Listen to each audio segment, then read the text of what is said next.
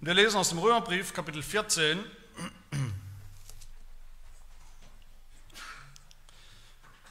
Römer 14 ab Vers 13 bis Kapitel 5, Vers 7, diesen Abschnitt.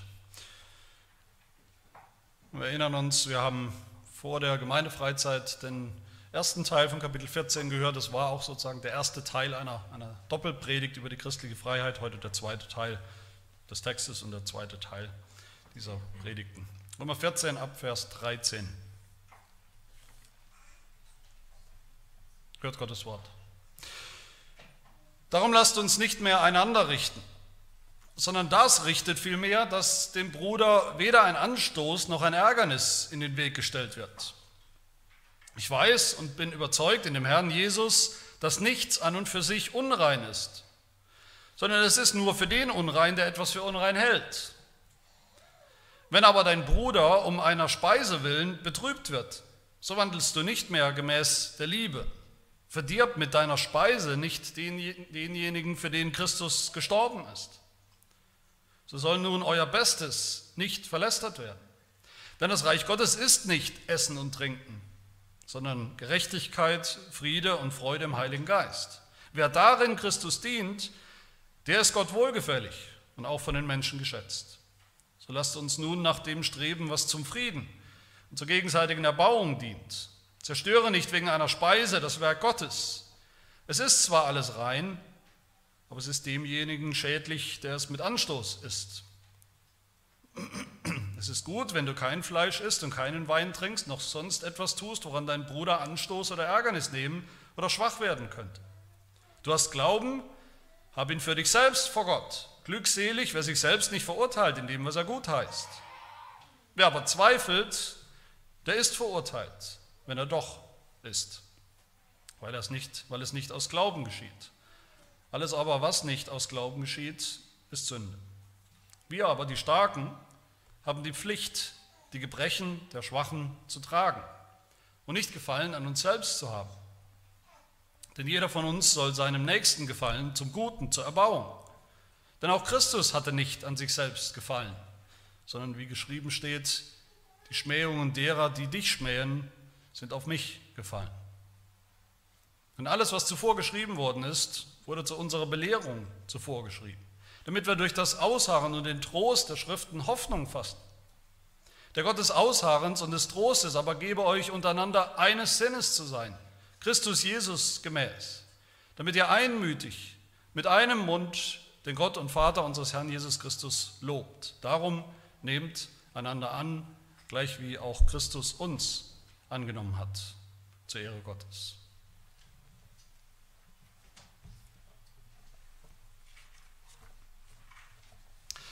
Das Thema, mit dem wir uns beschäftigen, christliche Freiheit, das ist ein Thema, mit dem leider, vielleicht glaubt man das kaum, aber viele Christen nicht sehr viel anfangen können.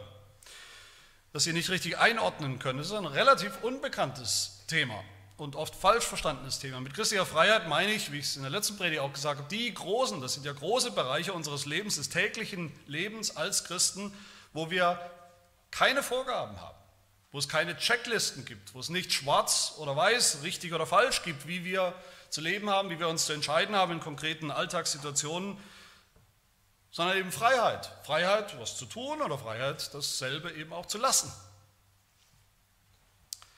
Das ist aber ein sehr wichtiges Thema im christlichen Leben.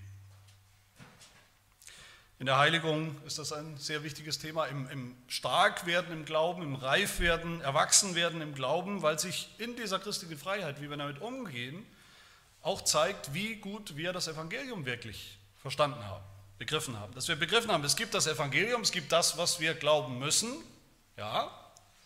Es gibt Gottes Gebote, sagen wir die zehn Gebote, wie wir leben sollen, müssen, ja in der Heiligung.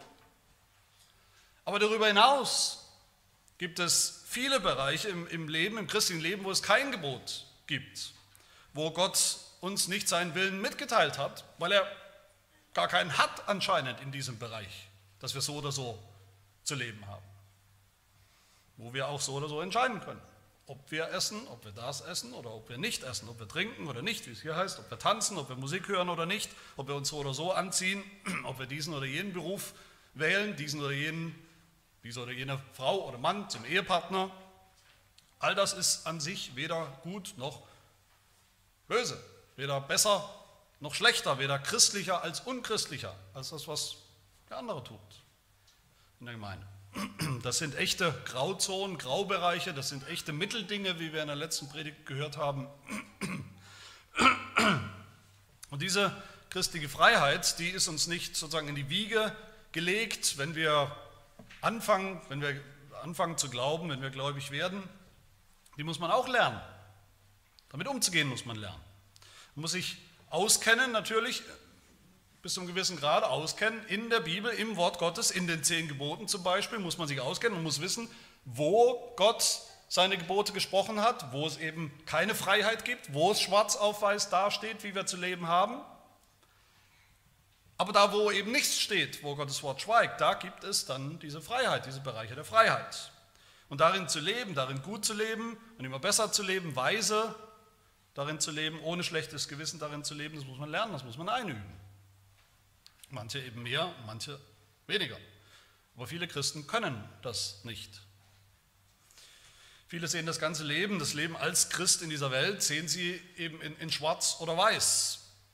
Alles, was ich tue, jede einzelne, auch Alltagsentscheidung, die ist entweder schwarz, also definitiv falsch, das muss Sünde sein, oder sie ist weiß, sie ist der ausdrückliche Wille Gottes und was anderes kennen sie nicht.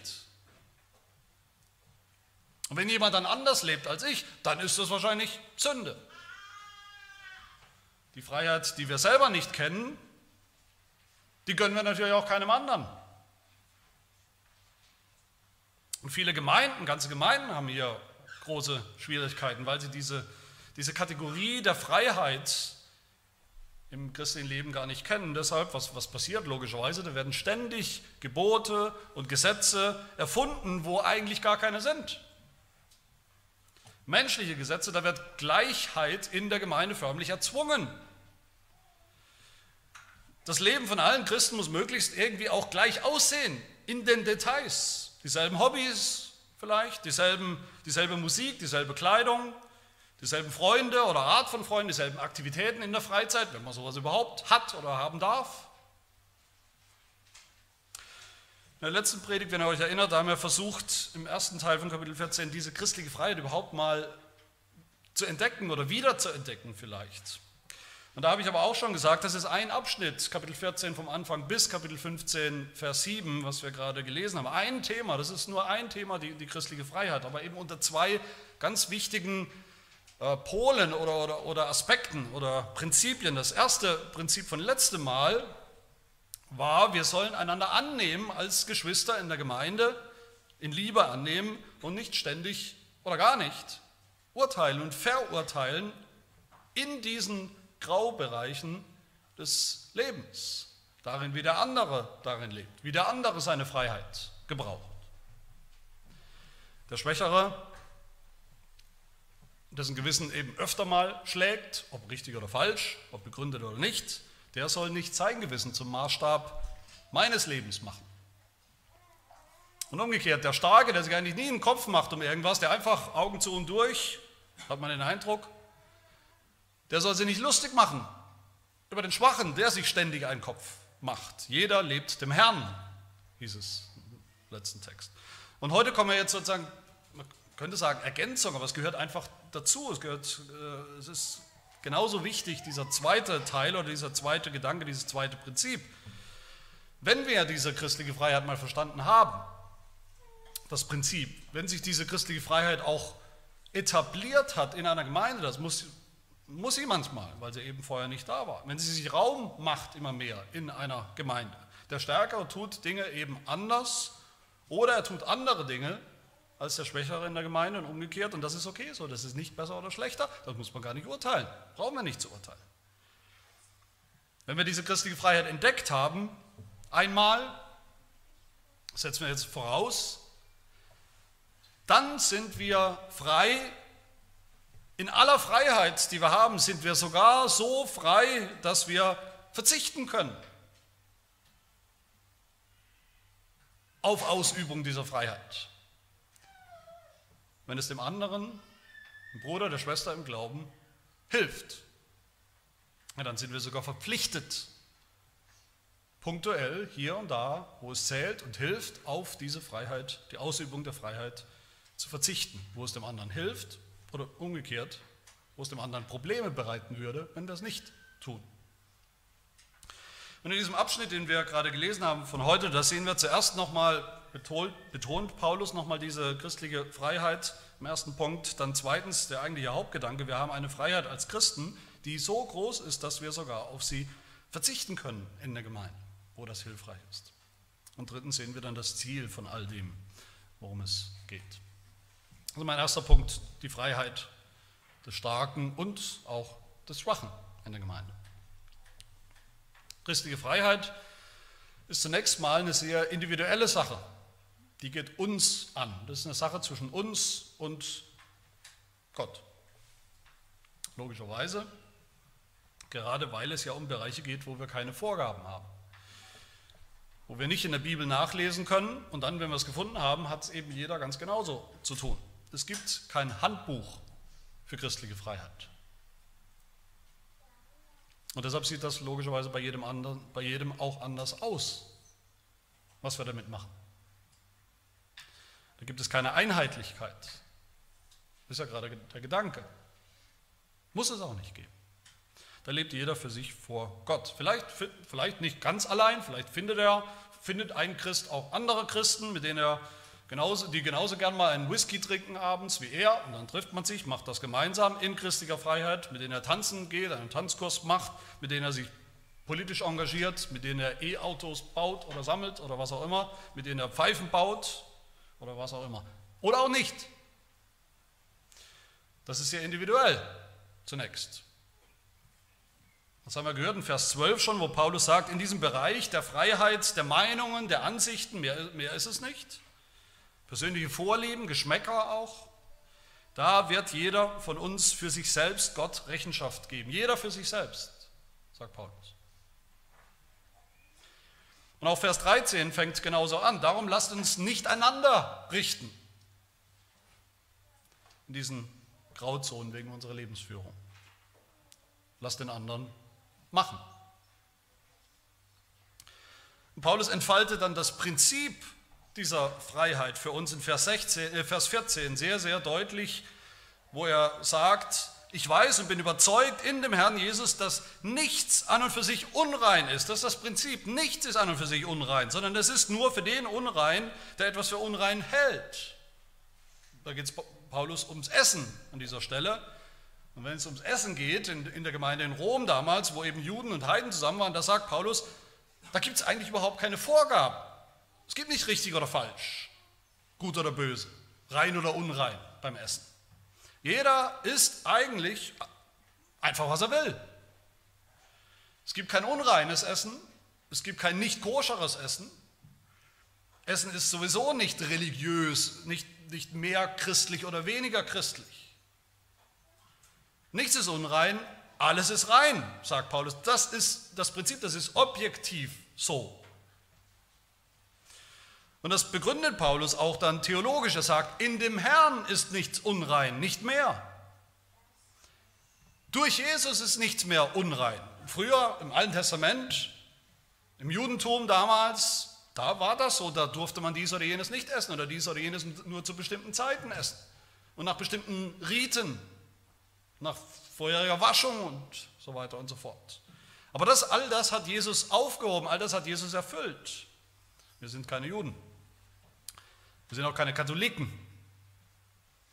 die aus religiösen Gründen eben da mal nur Fisch essen dürfen, da gar nichts essen dürfen, da nur dies trinken, da kein Alkohol trinken, alles wegen Kirchenjahr oder was auch immer. Im Korintherbrief, da haben sich Christen in der Gemeinde Gedanken gemacht, darf man Fleisch essen? Also nicht die Vegetarierfrage, sondern sie haben sich Gedanken gemacht, darf man Fleisch essen, das jemand, also ein Metzger vielleicht oder eine Privatperson, extra zubereitet hat und extra verkauft hat als Fleisch, als Opfer für fremde Götter, für Götzen. Und manche haben da gesagt, Christen in der Gemeinde, na klar, überhaupt kein Problem. Andere haben gesagt, auf gar keinen Fall. Und was sagt Paulus da? Freiheit. 1. Korinther 10, Vers 25 sagt Paulus dasselbe Prinzip. Alles, was auf dem Fleischmarkt angeboten wird, Fleischmarkt, schöne Vorstellung, für mich zumindest, alles, was auf dem Fleischmarkt angeboten wird, das esst einfach, ohne um des Gewissens willen nachzuforschen. Denn dem Herrn gehört die Erde und was sie erfüllt, das ist Freiheit. Essen, Trinken, so viele andere Nebensächlichkeiten. Wir reden immer noch von Nebensächlichkeiten. Die sind nicht religiös. Auch das sagt Paulus hier in unserem Text in Vers 17. Denn das Reich Gottes ist nicht Essen und Trinken, sondern viel wichtiger, Gerechtigkeit, Friede, Freude im Heiligen Geist. Im Reich Gottes, in der Gemeinde, in Bezug auf das Evangelium, da interessiert es rein gar nicht, ob man dies oder jenes isst oder trinkt oder eben nicht. Es interessiert nicht. Und Paulus sagt weiter dann Vers 18, wer darin im Reich Gottes Christus dient, der ist Gott wohlgefällig. Das reicht. Nicht der, der isst oder nicht isst oder trinkt oder nicht trinkt, ist Gott wohlgefällig. Und Paulus hat uns schon gesagt, wir erinnern uns, in dieser Freiheit, in dieser christlichen Freiheit, da gibt es, und da wird es immer geben, in jeder Gemeinde gibt es starke und auch schwache. Das heißt, es gibt die, die diese Freiheit schon kennen oder mehr oder besser kennen, die Gottes Gaben, gute Gaben in der Welt, in der Schöpfung einfach so genießen können, ohne schlechtes Gewissen. Das sind die Starken in dem Fall. Und es gibt Schwache, die ständig irgendwo Angst haben, sich ein Gewissen machen, ein schlechtes Gewissen machen. Manchmal ein schlechtes Gewissen überhaupt was zu tun, was eben nicht schwarz, weiß, schwarz auf weiß in der Bibel steht. Die Angst davor haben, überhaupt was zu genießen. Die Angst haben vor Genuss an sich. Das Glas Rotwein oder die Zigarre, weil das völlig Unnötiges, purer Luxus, vielleicht sogar schädlich oder eben vielleicht sogar Sünde. Und auch hier spricht Paulus diese beiden Gruppen individuell an. Individuell. Vers 22 spricht er die Starken an, wenn er sagt, du hast Glauben. Das meint nicht der Glaube, der uns rettet. Das meint der Glaube in der Praxis, einen, einen starken Glauben, ein starkes Vertrauen, das ihm erlaubt, das Leben zu genießen, die guten Gaben Gottes zu genießen, ohne Konflikte, ohne Gewissenskonflikte, dass irgendwas davon nicht gut, nicht richtig wäre. Wir reden hier von Dingen, die nicht sündhaft sind, wie letzte, in der letzten Predigt ja auch. Du hast so einen starken Glauben, sagt Paulus. Herzlichen Glückwunsch, schön für dich, wunderbar für dich. Habe ihn für dich selbst vor Gott glückselig, weil er sich selbst nicht verurteilt in dem, was er gut heißt. Und dann in Vers 23 spricht Paulus die Schwachen an. Er sagt, wer aber zweifelt in so einer Situation, in so einer Grauzone, der ist verurteilt, wenn er doch ist.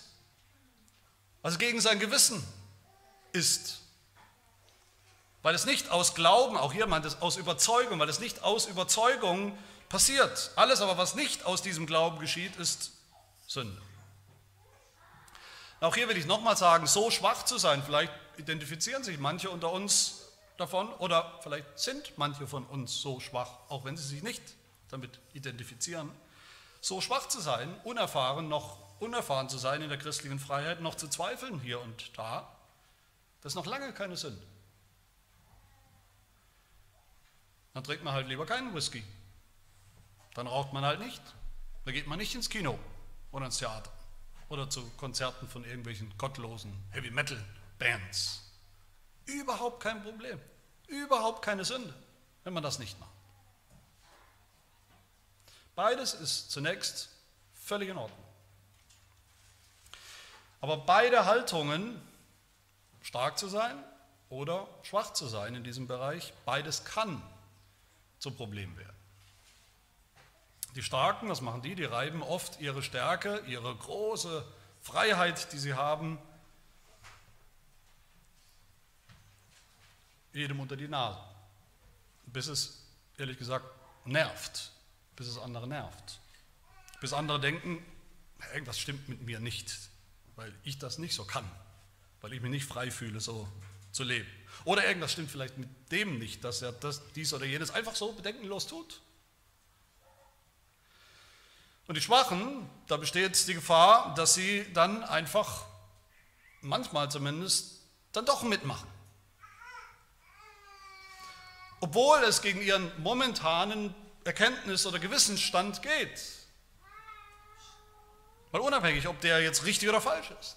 Weil es, wie Paulus sagt, nicht aus Glauben passiert. Nicht aus Überzeugung, nicht aus der Freiheit, dass man das wirklich darf, dass das in Ordnung ist, dass ich das genießen darf. Mit freiem Gewissen. Und dann wird es zur Sünde. Dann wird sowas, das müssen wir begreifen, dann wird irgendwas, was eigentlich eine völlige Nebensächlichkeit ist, die an und für sich nicht Sünde oder keine Sünde ist, wird dann doch zur Sünde. Wenn ich als Frau zum Beispiel denke, es gibt solche Frauen, lass mal einfach mal so stehen, wenn ich als Frau denke, in meinem Herzen, in meiner Überzeugung denke, in meinem Gewissen denke, dass Frauen müssen lange Zöpfe tragen. Kann man ja mal denken. Warum auch immer. Aber plötzlich will ich einfach mal rebellisch sein und schneide mir die Zöpfe ab, was an sich auch wieder keine Sünde ist, Zöpfe abzuschneiden. Aber plötzlich zur Sünde wird, weil ich es mache aus purer Rebellion gegen meinen momentanen Gewissensstand, weil ich mein Gewissen vergewaltige, weil ich das, was ich denke, wovon ich eigentlich denke, dass ich es Gott schulde, lange Zöpfe zu tragen, das rede ich plötzlich einfach so mit Füßen. Und das hat Folgen, negative Folgen. Und so wie die Starken immer wieder gern ihre Freiheit den anderen oder allen, eigentlich der ganzen Welt, aufbinden wollen, so wollen umgekehrt die Schwachen in der Gemeinde auch oft, dass die restlichen 90 Prozent vielleicht in der Gemeinde auch bitteschön auf ihre Schwachheit Rücksicht nehmen. Das ist genauso falsch. Ich nenne das, ich habe es auch letztes Mal schon genannt, die Tyrannei der Schwachen. Und das ist überhaupt keine Erfindung, die gibt es tatsächlich, die gibt es sehr oft, die gibt es auch in unserer Gemeinde, habe ich das schon erlebt in der Vergangenheit. Jemand hat ein Problem mit Alkohol aufgrund einer persönlichen Geschichte oder Vergangenheit, alles verständlich, aber wollte dann eben, dass wir, bitteschön, die Ältesten der Gemeinde, bitteschön, allen anderen verbieten sollen, zumindest in seiner Gegenwart, Alkohol zu trinken und sehr nachdrücklich gefordert, dass wir das so tun. Oder einer war in seinem Gewissen, hat sich in seiner Freiheit eben gehindert gefühlt, am Sonntagabend das Endspiel der Fußball-Weltmeisterschaft im Fernsehen zu schauen. Sonntagabends war, glaube ich, um acht oder was auch immer das war. Weil man so sicher nicht den Sabbat heiligen kann, komplett. Und uns genauso als Älteste gedrängt hat, zu verbieten, allen in der Gemeinde das zu tun. Hier könnte ich noch tausend andere Beispiele nennen, wie das passiert, wie das immer und immer wieder passiert. Jemand hat zum Beispiel ein Problem mit sexueller Versuchung, hat vielleicht sowas wie einen, Fußfetisch bei, bei Frauen. Das erregt ihn vielleicht mehr, als es sollte. Und deshalb bittet er darum oder fordert, dass Frauen bitteschön, zumindest in der Gemeinde, im Gottesdienst, keine Sandalen tragen, am besten gar keine Füße, keine Knöchel zeigen, weil er schwach ist. Oder die Krawatte oder der Anzug oder der Humor des Pastors oder der Mangel, des, Mangel an Humor des Pastors oder das Auto des Pastors wird Leuten zum Anstoß. Und deshalb verlangen sie auch, dass sich das bitteschön ändert. Oder dass der Pastor keinen Fisch auf dem Auto hat möge sich bitte ändern. Und so werden viele Gemeinden tatsächlich kontrolliert, regelrecht gegängelt, in Geiselhaft genommen von ein, oft ein paar wenigen Schwachen, die in Wirklichkeit aber mal so richtig stark sein wollen. Meine Lieben, all das sind Beispiele, um die es hier nicht geht. Niemand hat das Recht, meine Freiheit, die ich habe, in Christus, wie ich dem Herrn diene, wie ich das Leben, die guten Gaben Gottes genieße, zu beurteilen oder zu bestimmen. Niemand. 1. Korinther 10, 29 nochmal in dieser Parallelstelle, das sagt Paulus, warum sollte meine Freiheit von dem Gewissen eines anderen gerichtet werden? Wenn ich es dankbar genieße, sagt Paulus weiter, zu rauchen, zu trinken, Led Zeppelin zu hören in einer Lautstärke, warum sollte ich gelästert werden wegen dem, wofür ich doch dankbar bin? Niemand hat das Recht. Auch kein Gemeindeglied hat das Recht, uns die Freiheit wegzunehmen oder zu beschneiden. Paulus sagt in Galater 5, Vers 1, so steht nun fest in der Freiheit, zu der uns Christus befreit hat. Und lasst euch, jetzt nachdem wir gläubig sind, lasst euch nicht wieder in ein Joch der Knechtschaft spannen. Ein Knechtschaft heißt menschengemachte Regeln und Gottes Gebote auf eine falsche Art und Weise zu verstehen. Das ist interessant, natürlich würden wir alle sagen, Jesus ist unser Beispiel. Jesus ist unser Beispiel, das stimmt auch. Aber Jesus hat auch nicht einfach und immer gemacht, was die Schwachen gefordert haben von ihm, was sie verlangt haben. Die, die gesagt haben, das darf man noch nicht essen, das ist doch unrein, da darf man sich gar nicht hinsetzen, da darf man gar nicht mit in Berührung kommen und man muss sich sowieso vor all dem und nach all dem besonderer Art und Weise die Hände waschen.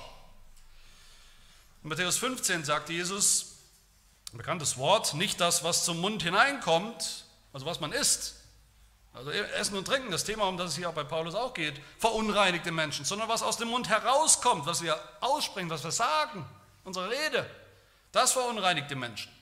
Und dann heißt es weiter in der Geschichte, da traten seine Jünger herzu und sprachen zu ihm, Jesus, weißt du, dass die Pharisäer Anstoß genommen haben an dem, was du gesagt hast? Dasselbe Wort wie hier. Die Pharisäer waren die Schwachen. Die haben Anstoß genommen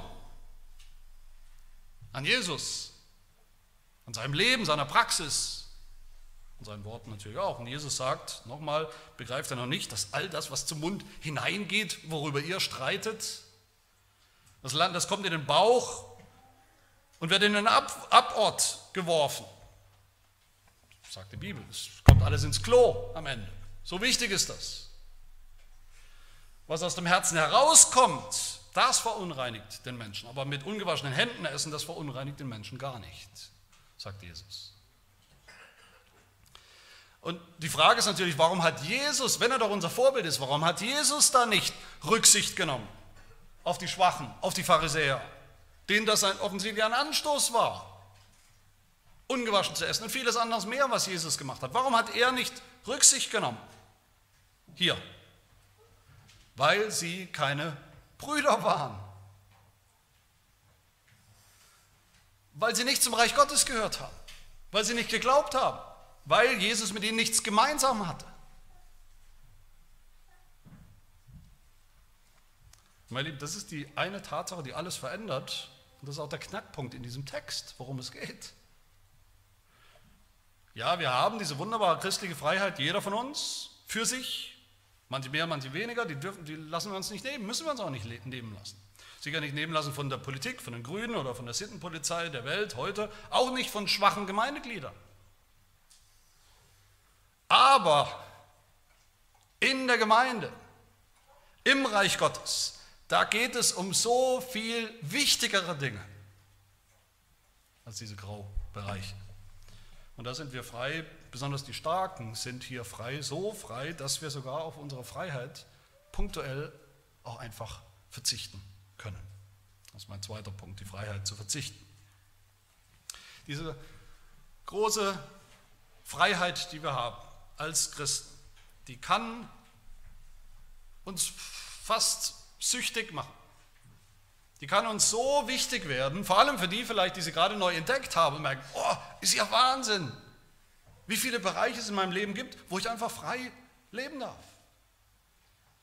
Da kann es passieren, dass diese Freiheit zum Selbstzweck wird, dass diese Freiheit zum Grundrecht wird, zum Menschenrecht dass ich ausleben darf und will, auf Teufel komm raus. Egal, was das mit meinem Bruder, meiner Schwester links und rechts von mir macht.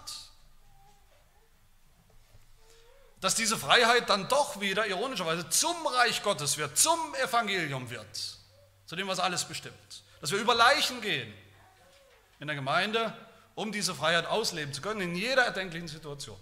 Dass uns das Prinzip Freiheit wichtiger ist als die Person, jede andere Person mein Bruder und meine Schwester in der Gemeinde. Also mich nicht falsch versteht, wir sollen diese christliche Freiheit nutzen und auch verteidigen. Ohne sie stimmt was nicht im christlichen Leben bei uns, wenn wir sie nicht kennen.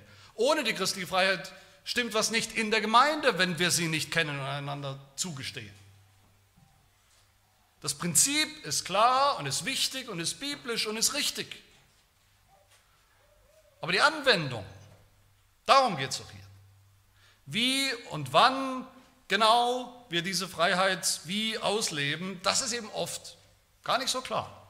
Das ist völlig unklar. Und da werden wir oft zu Prinzipienreitern. Jede Gelegenheit ist eine Gelegenheit, wo ich einen Punkt machen muss mit der christlichen Freiheit.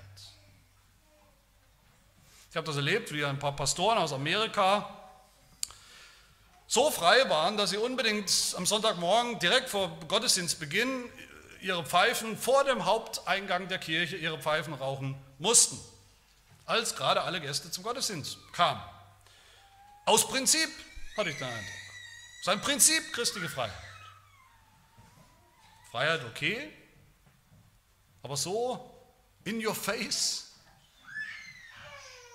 ohne zu überlegen, wie viele Besucher, die vielleicht an dem Sonntag äh, kamen oder noch äh, oder kommen wollten vielleicht, dieses Prinzip noch, noch nicht im Ansatz verstanden haben, christliche Freiheit noch gar nicht einordnen können. Meine Lieben, es gibt etwas, was noch wichtiger ist als unser konkretes und, und ständiges Ausleben der Freiheit, nämlich der Nächste, der Bruder und die Schwester in der Gemeinde, die Einheit der Gemeinde, die Rücksichtnahme aufeinander in der Gemeinde, die gegenseitige Auferbauung, die Liebe unter den Geschwistern in der Gemeinde. In Vers 13 gleich, das ist eigentlich ganz spannend, da dreht Paulus den Spieß um. Da sagt er, nicht mehr einander richten, das heißt aber nicht gar nicht mehr richten, er sagt, nein, eins sollt ihr richten. Über eins sollt ihr richten. Eins ist definitiv falsch. Nicht die ganzen Grau, Graubereiche, das ist nicht richtig oder falsch, aber eins ist definitiv falsch, nämlich wenn ich dem Bruder mit meiner Ausübung der, der christlichen Freiheit zum Anstoß, zum Ärgernis werde, da kann ich euch sagen, das ist definitiv falsch. Egal was es ist. Und die große Frage ist natürlich, was ist so ein Anstoß? Was ist so ein Ärgernis? Es wird oft zitiert, oft ins Feld geführt, oft als Argument angeführt. Was ist so ein Ärgernis, so ein Anstoß? Viel weniger, als wir meinen. Wahrscheinlich 90 Prozent der Fälle, wo das so hochgebauscht wird, sind kein Anstoß, kein Ärgernis. Es geht nicht hier um die Krawatte oder die fehlende Krawatte, die löchrige Jeans. Es geht ja nicht um die zwei Flaschen Bier. Es geht ja um einen Stolperstein, der so groß ist, dass jemand wirklich über den stolpern und geistlich verloren gehen könnte. Und das kann sein. Paulus spricht ja nicht hypothetisch. Aber so wichtig ist das. Etwas, was den Glauben von jemandem zerstören kann, auslöschen kann, zerquetschen kann. Es ist kein Anstoß, wenn mir nur einfach die Lebensweise des Bruders nicht passt. Nur wenn ich so schwach bin, dass ich mich irgendwie gezwungen fühle, bei all dem mitzumachen. Wie ich es eben schon gesagt habe. Gegen mein Gewissen. Das mache ich immer wieder. Und es wird dann zur Sünde. Und ich vergewaltige immer wieder mein Gewissen. Bis ich gar nicht mehr damit umgehen kann mit meinem Gewissen. Und falle deshalb vom Glauben ab, vom Vertrauen zu Gott ab. Dann wäre es so ein Anstoß, der mein Glauben wirklich zerstören kann. In Vers 15 zeigt uns Paulus, worum es hier wirklich geht. Er sagt, wenn aber dein Bruder um einer Speise willen, das, das, die Ironie müssen wir begreifen darin, um einer Speise willen, ein, ein Stückchen Brot, ein Stückchen Fleisch, um einer Speise willen, wegen dieser lächerlichen Grauzone betrübt wird, so wandelst du nicht gemäß der Liebe. Verdirb mit deiner Speise nicht denjenigen. Das ist ein Wortspiel. Lass lieber die Speise, wirf sie in die Ecke, lass die Speise verderben. Aber verdirb doch nicht deinen Bruder und deine Schwester, dass sie verloren gehen. Verderben heißt verderben, kaputt machen. Es ein, ein so großer Gewissenskonflikt wird für den, für den anderen, für den Schwachen, dass ein ganzes Weltbild des, des Glaubens ins, ins Wanken gerät. Er macht es nicht vor, sondern es ist wirklich so. Speise ist eigentlich überhaupt kein Thema. Es ist nicht wert, darüber zu diskutieren. Es ist eigentlich völlig unwichtig in der Gemeinde. Es gibt keine unreine Speise, das ist das Prinzip, fertig ab. Aber wir unterscheiden uns eben darin, wie sehr wir dieses Prinzip schon oder überhaupt begriffen haben. Oder so ein klein bisschen vielleicht erst. Oder noch nicht. Das war sicher der Fall bei den Juden damals, das Problem. Und auch bei Christen heute. Bei Christen heute. Bei Christen, die vielleicht aus gesetzlichem Hintergrund kommen oder Gemeinden kommen, da ist es oft so, wir wissen irgendwie schon, da ist, da ist eigentlich Freiheit oder müsste eigentlich sein, aber wir trauen uns trotzdem nicht. Wir trauen uns trotzdem nicht, sie auszuleben. So jemand ist noch schwach. Und das haben wir, die Stärkeren, zu sehen, zu erkennen, anzuerkennen und zu respektieren, diesen Zustand, Zwischenzustand des anderen. Vers 16. So soll nun euer Bestes nicht verlästert werden. Ja, ich sage es nochmal, christliche Freiheit ist eine wirklich gute Sache. Aber es wäre eine Schande, sagt Paulus hier, Vers 16, wenn wegen ihr, wegen der christlichen Freiheit, das Beste, unsere Einheit in Christus verlästert wird. Wenn wegen ihr Streit, Zwietracht, Richtgeist in die Gemeinde kommt, wenn wegen ihr mein, mein Bruder ins Schlingern kommt. Vers 20 nochmal, genauso deutlich. Zerstöre nicht wegen einer Speise das Werk Gottes. Das Werk Gottes meint hier die Gemeinde, das, was Gott tut, die Gemeinschaft der Gemeinde, die Gott uns gegeben hat, gerade damit wir einander helfen, einander auferbauen, in Einheit und nicht einander runterziehen und zerstören wegen Nebensächlichkeiten. Das positive Gegenstück, wie sieht das dann aus? Was sollte unsere Haltung sein? Vers 19 sagt Paulus das. So lasst uns nun nach dem streben, was zum Frieden und zur gegenseitigen Erbauung dient. Vers 21, lasst uns nichts tun, woran dein Bruder Anstoß oder Ärgernis nehmen oder schwach werden könnte oder noch schwächer, als er sowieso schon ist. Auch hier finden wir eine Parallele wieder in 1. Korinther 10, wo Paulus schreibt, es ist mir alles erlaubt. Wunderbare christliche Freiheit, das ist das Prinzip. Es ist mir alles erlaubt, aber das ist nicht alles nützlich. Und weiter, es ist mir alles erlaubt, aber es erbaut nicht alles. Mich nicht, aber auch den Nächsten oft nicht. Niemand suche das Seine, sondern jeder das des anderen. Und genau das ist das zweite Prinzip der christlichen Freiheit, um das es geht hier. Unsere Freiheit als Christen, die ist so wunderbar, die ist so groß, so wunderbar groß, dass wir sogar darauf verzichten können, in aller Freiheit, ohne dass wir zu kurz kommen jemals, ohne dass uns was Wichtiges, Wesentliches fehlt. Das bricht uns keinen Zacken aus der Krone. Damit lösen wir nicht das Prinzip in, in Luft auf, wenn wir mal verzichten. Im Gegenteil. Wir verschieben damit die Anwendung unserer Freiheit sozusagen auf später. Meine Lieben, vor allem meine starken Geschwister in der Gemeinde, das ist sogar unsere Pflicht, dass wir das tun. Auf unsere Freiheit zu verzichten, ist da unsere Pflicht, wo diese Freiheit unserem Bruder oder unserer Schwester zum echten Ärgernis und Anstoß wird oder werden kann. 15 Vers 1, wir aber die Starken haben die Pflicht, die Gebrechen der Schwachen zu tragen und nicht Gefallen an uns selbst zu haben. Gebrechen meint einfach eben die momentane Schwachheit der Schwachen in der Gemeinde, für die sie nichts können unbedingt, die nicht böse oder sündhaft ist. Die Kinder der Gemeinde, die Kinder im Glauben, die Kinder im Genuss und in der Ausübung im Verständnis der christlichen Freiheit. Die Stärke der Starken, ihr Plus an, an Freiheit sozusagen, dieses Plus an Freiheit kommt mit der Verantwortung. Mit der Verantwortung, dass wir diese Stärke nutzen, einsetzen, um den anderen in der Gemeinde mitzunehmen, aufzubauen und nicht zu belasten.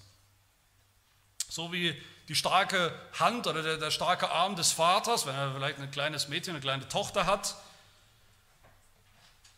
die kleine schwache Hand der Tochter nimmt und ja auch nicht zerquetscht, sondern eben sie mitnimmt, unterstützt. Vielleicht fragt ihr euch, ich habe mich das auch gefragt, warum werden hier eigentlich nur die Starken so direkt angesprochen? Warum müssen nur sie Rücksicht nehmen? Ist doch unfair irgendwie. Vielleicht hätte ich geschrieben oder gesagt, oder zumindest zu Paulus gesagt, Paulus, warum forderst du nicht mal die Schwachen auf? Forder doch mal die Schwachen auf, die haben doch ein Problem. Forder doch mal die Schwachen auf, dass sie gefälligst mal stärker werden. Das wäre doch die Lösung des Problems. Augen zu und durch, macht halt einfach mal mit, macht euch nicht immer einen Kopf. Werdet endlich erwachsen. Warum ist das so?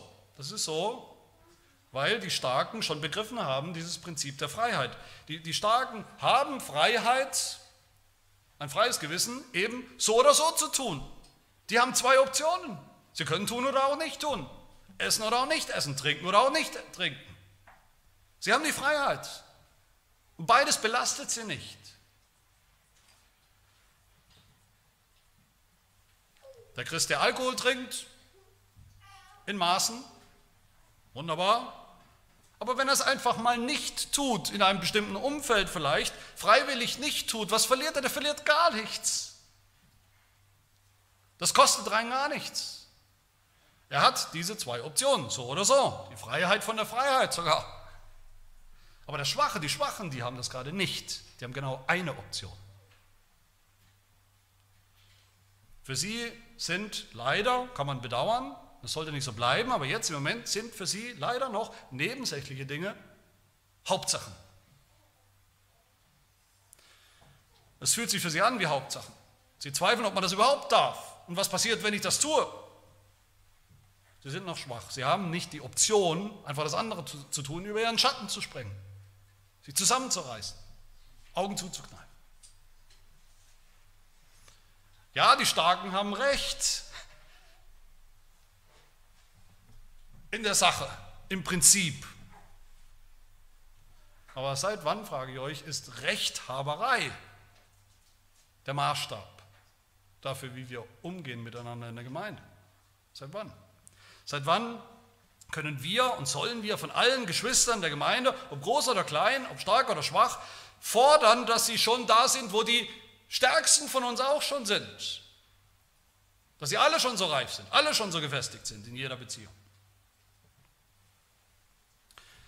Meine Lieben, wenn wir eins hier sehen, und da spreche ich auch wieder die an, die sich vielleicht instinktiv, spontan, schnell zu diesen Stärkeren zählen würden, wenn wir eins hier sehen, eins hier sehen sollen, dann doch das, dass unser Verhalten, unser Umgang mit unseren Geschwistern der Gemeinde, wenn der egoistisch ist, wenn wir trotzig und stur unsere Freiheit immer zur Schau stellen, ohne Rücksicht, ohne Rücksicht auf Verluste, dann haben wir tatsächlich das Potenzial, mit diesem Verhalten einen Bruder oder eine Schwester in der Gemeinde, die, die schwach sind, im Glauben zu zerstören.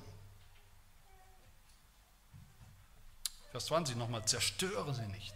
Zerstöre ihren schwachen Glauben nicht, ihr schwaches Gewisse, trample nicht drauf rum. Da sehen wir die große Verantwortung, die wir als Gläubige in der Gemeinde füreinander haben. Groß, groß für klein, stark für schwach. So wie wir als Eltern ja auch, als, als, hoffentlich als gute oder einigermaßen gute christliche Eltern, unseren Kindern, die noch, die noch klein sind, ja auch nicht ständig hingehen und ständig unter die Nase reiben, was sie alles noch nicht können und wie doof sie eigentlich sind dafür, dass sie es nicht können. Und je öfter wir es sagen, desto mehr zerquetschen wir ihren Geist und ihre Hoffnung. Machen sie klein, genauso wenig sollen wir das in der Gemeinde tun. Du hast diese christliche Freiheit. Herzlichen Glückwunsch. Dann hab sie für dich selbst. Glückselig bist du. Aber das Wichtigste in der Gemeinde ist Vers 2, jeder von uns soll seinem Nächsten gefallen, zum Guten, zur Erbauung, zur Hilfe stellen. Das bedeutet eben oft einen zeitweiligen Verzicht darauf, wie wir unsere Freiheit gerade mal jetzt gerne ausleben würden. Meine Lieben, die Begründung für all das, der Grund, die Motivation, das Vorbild für sein Verhalten ist nichts und niemand anders als unser Herr Jesus Christus. Vers 3. Denn auch Christus hatte nicht an sich selbst gefallen, sondern wie geschrieben steht, die Schmähungen derer, die dich schmähen, sind auf mich gefallen. Wie oft ist das so? Wie oft gefallen sich die Starken selbst? Wie oft schauen sie in den Spiegel und, und, und sind selbstverliebt?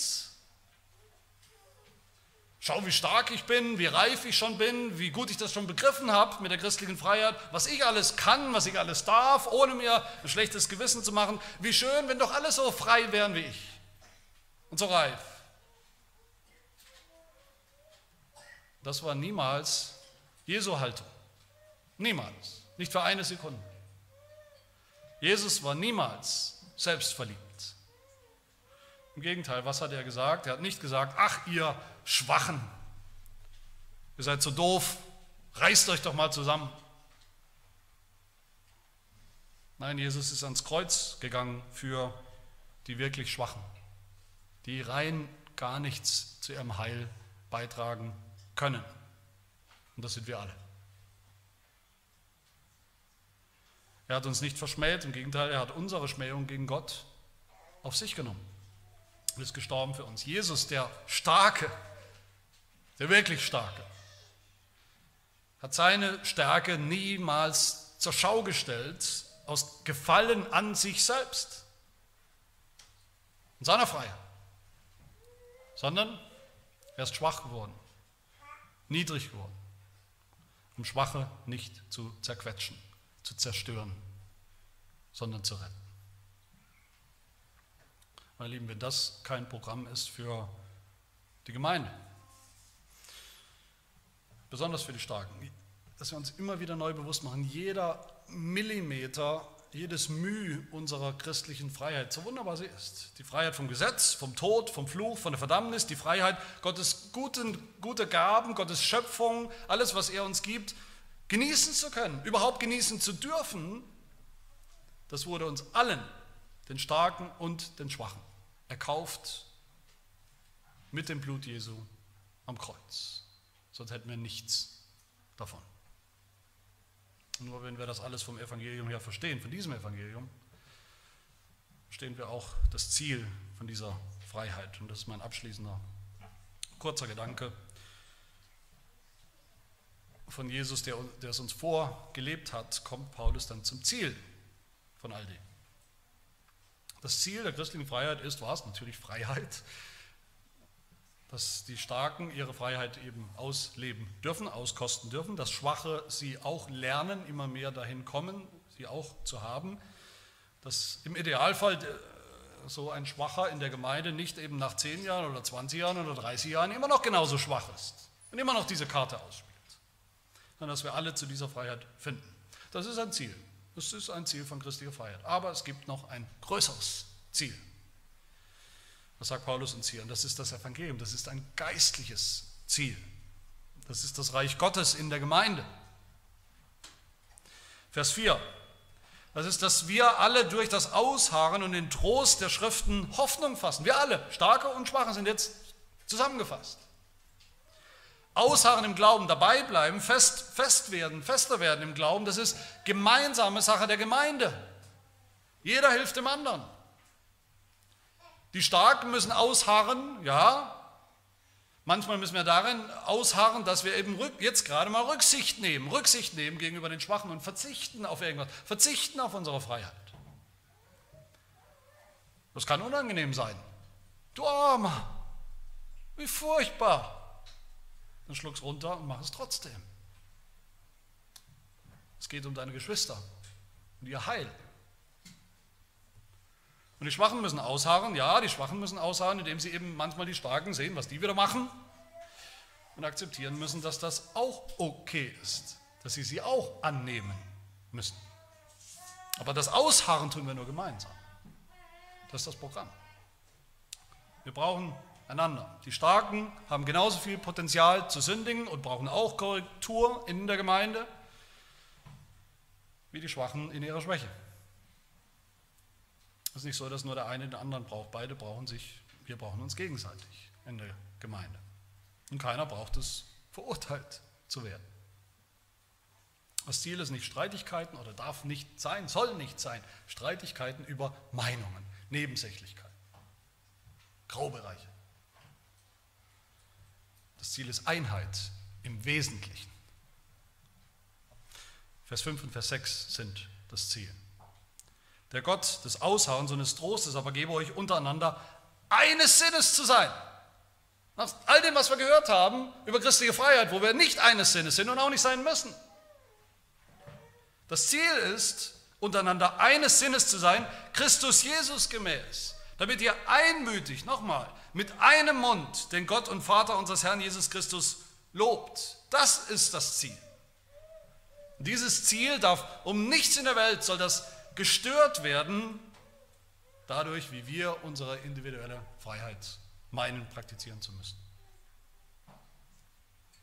Viele Gemeinden haben das genau falsch rum, mit schlimmen Konsequenzen. Viele Gemeinden verwechseln die Hauptsache mit der Nebensache, regelmäßig. Die wollen Gleichheit, die wollen Einheit in tausend nebensächlichen Dingen. Einheit erzeugen, wo es eigentlich Freiheit gibt. Im Kleidungsstil, Alkohol trinken, tausend anderen Dingen. Aber da, wo es wirklich zählt, beim Evangelium, in der Theologie, im Verständnis von Gottes Wort, im gemeinsamen Bekenntnis, indem wir sie gemeinsam, wie Paulus sagt, gemeinsam mit einem Mund einmütig bekennen sollten, da gibt es tausenderlei Alternativen. Jeder glaubt, was er will. Und sie denken, das wäre christliche Freiheit. Damit wird alles auf den Kopf gestellt. So wichtig ist das mit der christlichen Freiheit. Und Paulus sagt hier Einheit im Bekenntnis zu Jesus Christus, Einheit im Evangelium, Einheit in der Hauptsache. Darin findet das geistige Leben, das Reich Gottes statt. Darin finden wir uns als Geschwister in der Gemeinde. Nicht in den gemeinsamen Hobbys oder dem, was wir an Musikstilen vielleicht, wo wir übereinstimmen. Darin sind wir eines Sinnes, einmütig, bekennen mit einem Mund. In allem anderen nebensächlichen Freiheit. Was für eine wunderbare Vision, denke ich, die der Apostel Paulus uns hier gibt für Gemeinde. Gemeinde als Ort, wo wir uns begegnen, als echte Geschwister. So unterschiedlich wir sind. Wo wir eines Sinnes sind in Bezug auf die Hauptsache, Christus, das Evangelium, den Glauben und Gottes Gebote. Wo wir einander annehmen, weil Christus uns längst angenommen hat, wo alle Unterschiede im Bereich der Nebensächlichkeiten sind. Aber dann eben auch ein Ort, wo wir im Rahmen dieser Einheit und unter sie untergeordnet christliche Freiheit erleben und praktizieren dürfen. Und auch da einander helfen, Fortschritte zu machen, sie weise und gesund und gut anzuwenden. Nicht egoistisch, sondern immer den anderen im Blick. Wo das passiert, da dürft ihr euch sicher sein, sehr sicher sein, das ist ein wunderbares Zeugnis des Evangeliums der Freiheit, zu der uns Christus berufen hat. So endet Paulus hier diesen Abschnitt, wie er ihn auch angefangen hat, in Kapitel 14, Vers 1, mit demselben Refrain, Vers 7. Darum nehmt einander an, gleich wie auch Christus uns angenommen hat, zur Ehre Gottes. Das ist die Hauptsache. Amen. Wir beten. Wir danken dir, unser Herr und Gott, zuallererst für die Freiheit, die wir haben in Christus. Die Freiheit vom Gesetz, das uns verdammt und verklagt. Die Freiheit vom Fluch, vom Tod, von der Verdammnis wegen unserer Sünde. Diese Freiheit hat uns Jesus Christus geschaffen und geschenkt durch das Kreuz und dafür sind wir ewig dankbar. Das ist die Hauptsache, die wir gemeinsam bekennen. Wir danken dir aber auch für die Freiheit im christlichen Leben, dass wir alle deine guten Gaben, alles, was die, deine gute Schöpfung uns bietet, genießen dürfen, ohne schlechtes Gewissen, alles, was nicht böse und sündhaft ist. Und wo wir uns da unterscheiden, andere Wege gehen, Herr, hilf uns das in der Gemeinde im, im Geist der Liebe zu ertragen. Hilf den Starken, die Schwächeren mitzunehmen, mitzutragen und nicht vor den Kopf zu stoßen, Anstoß zu geben mit ihrer Freiheit. Und hilf den Schwachen, gestärkt zu werden im Gewissen und in, in dieser Freiheit. Und hilft, dass wir so als Gemeinde ein Aushängeschild sind und immer mehr werden in der Welt, wie wir eins sind im Wesentlichen, im Evangelium, im Glauben, im Bekenntnis, bei aller Unterschiedlichkeit in nebensächlichen Dingen im Bereich der christlichen Freiheit. Machen Sie immer mehr eins in den Dingen, die zählen Gib, dass wir uns nicht selbst gefallen, sondern alle eines Sinnes sind und einmütig mit einem Mund bekennen, den Sohn und den Vater, den Heiligen Geist, den Gott, der uns wahre Freiheit geschenkt hat durch das Evangelium. Amen.